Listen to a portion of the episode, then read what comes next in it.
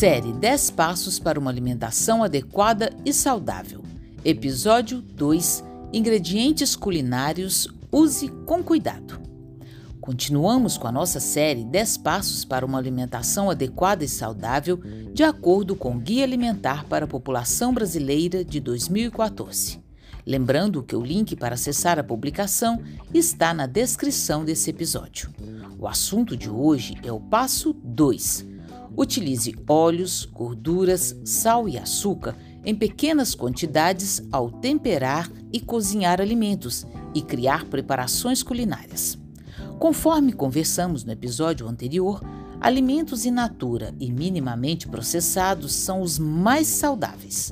Porém, muitos deles não são consumidos crus. O que fazemos é criar preparações culinárias utilizando-os como base. Os óleos, gorduras, sal e açúcar ajudam a diversificar a forma de preparo dos pratos e também a dar sabor e textura ao alimento. Eles são chamados de ingredientes culinários. Mas devemos tomar cuidado, pois o excesso desses ingredientes faz mal para a saúde. O excesso de sódio e de gorduras saturadas aumenta o risco de doenças do coração.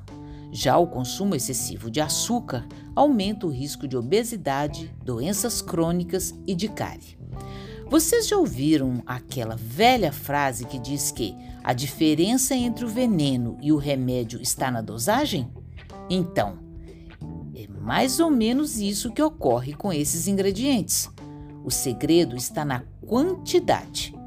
Mas como fazer uma preparação gostosa usando pouco sal, óleo ou açúcar? Ah, tenho alguns episódios neste canal para recomendar para vocês. Para acessá-los, vocês podem procurar pelo nome do episódio na lupa do seu agregador de podcasts. Para conhecer os tipos de gorduras e saber sobre o seu consumo, ouça o episódio Gorduras, faça a escolha certa. Também temos um episódio que fala exclusivamente do azeite, um óleo vegetal excelente para a nossa saúde. Ele se chama Os Benefícios do Azeite.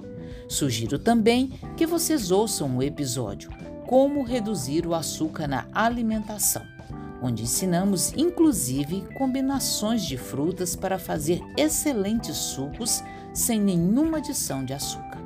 E por último, recomendo que ouçam o episódio Temperando com Ervas e Especiarias, que o uso representa a melhor alternativa para a redução de sal nas preparações. E no final, ainda tem a receita de um delicioso sal de ervas. Gostou das dicas? Então fique ligado que semana que vem sai o episódio do Passo 3 e falaremos sobre os alimentos processados. Conteúdo produzido pela Subsecretaria de Segurança Alimentar e Nutricional da Secretaria Municipal de Assistência Social, Segurança Alimentar e Cidadania Prefeitura de Belo Horizonte.